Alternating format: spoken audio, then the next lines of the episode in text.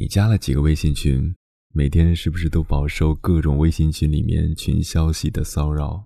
但是又不忍心退掉，觉得退掉微信好像就跟其他人的社交脱节了。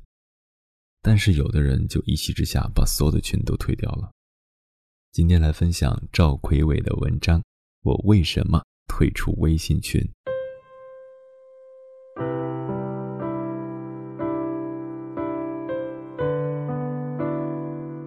这里是荔枝 FM 九七九幺四九，耳朵开花了，我是鸭先生，做你耳朵里的园丁。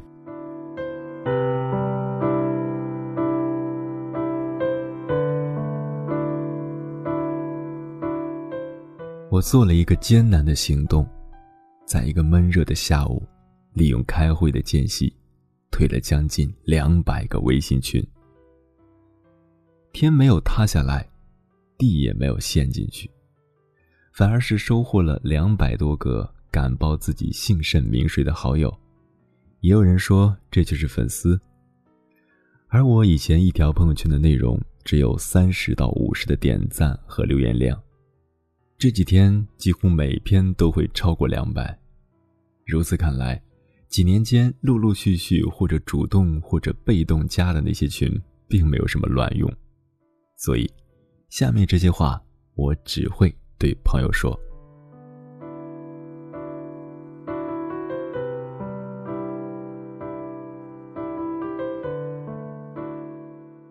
目的性太强，不可为。目的性太强而行的任何事情都不会有好结果，加群也是如此。主动加微信群的时候，或多或少都是带着某种目的去的。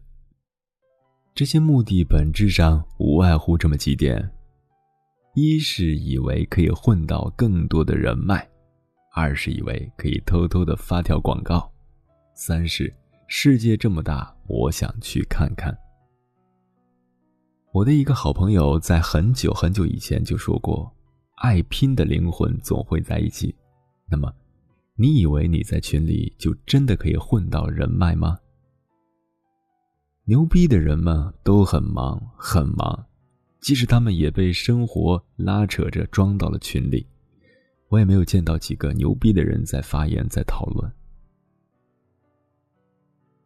人与人最大的不同就是其时间价值的不同，他们忙着工作，忙着度假，忙着发呆，哪有那么多的时间在群里和你闲扯呀？关于加了很多群就可以发广告这事儿，我也曾叫做品牌的同事干过。如今想来如同笑话。既然你都认为这是广告了，那就应该推送给你需要的人，而不是群发。我们不是天天在说群发的广告都是垃圾吗？我们不是天天都在讨厌这些群发的各种清理吗？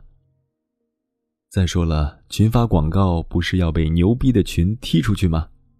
至于那种靠发红包继而发广告的模式，想想也是醉了。至于想到群里来看看世界的，我也无话可说了，因为世界就在那里，爱看不看，只要你有时间。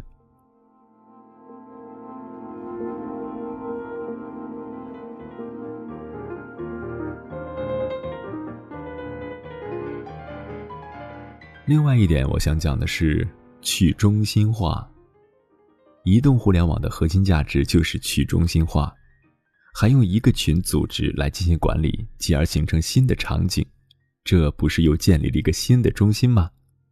如果非要解释这个理由，一定是像群主啊，想谋私利，当然，他们或许会依附某个精神符号。所以，如果群本身不是为了便于交流和讨论，把群当成沟通工具，那么。让人幻想群背后的目的是没有根本的想象价值的。这也许就是为什么这么多年来，很多人也包括我混了那么多的群，并没有交到什么真心的朋友的原因。每一个人都是被历史挑选出来的，那么，在一个群中，一个人要崭露头角，被所有的群友挑选出来，显然不是那么容易的事情。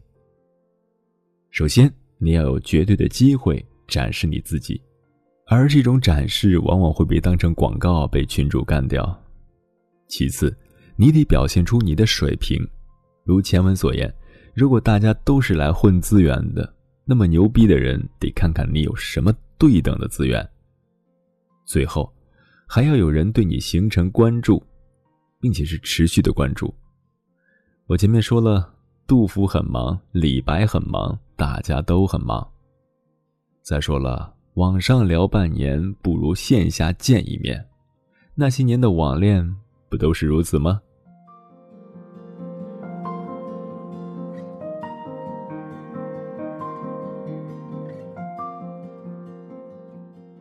还有一点，我想讲的是碎片化学习无益。天天都有人在批评我们书读的少，碎片化的信息吸收的越来越多。不管批评是否正确，但是对于手机端的用户而言，我相信最碎片化的信息就应该算是微信群里的内容吧。有多少人是每个群的消息都从头到尾认真的看过的？你能回答我是吗？我知道的信息是，很多人都会把自己的朋友圈从头到尾看一遍。这也是很多人睡觉前的标准动作。比如我，朋友圈的内容显然要比微信群里的信息更加真实和具体。它传递的是一个人的状态、一个人的价值观、一个人的志趣，或者说，它是一个人在互联网上的倒影。而微信群里的内容，除了有效的沟通信息，更多的是广告。别跟我说。你在微信群里是为了分享，如果真是那么有爱心，不如分享到朋友圈，关注度比微信群高一百倍。在退群的时候，我在每一个退群的群里留言，祈求群主的原谅。我要潜心做事情，没有那么多的时间浪费到无效的沟通中去。不用担心你接触不到人脉和资源。你把更多的时间用到自己的事业中，人脉和资源会主动靠近你。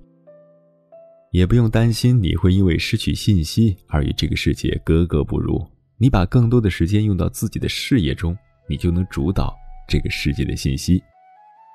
不用担心没有你的参与，这个世界就会怎么样？天要下雨，娘要嫁人，谁也主宰不了谁，你也只能主宰你自己，甚至都不能。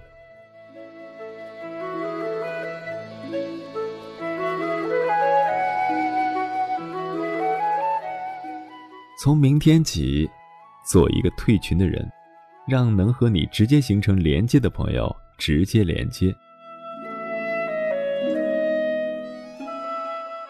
面朝网络，春暖花开。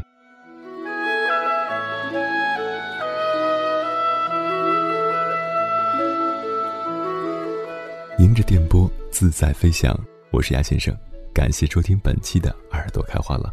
如果你喜欢我的声音或者我的节目，可以关注我的微信公众号“迎波”，迎着电波的意思，或者加入到我的听众交流群幺五幺七九六七幺零。前行的路上不孤单，一起飞。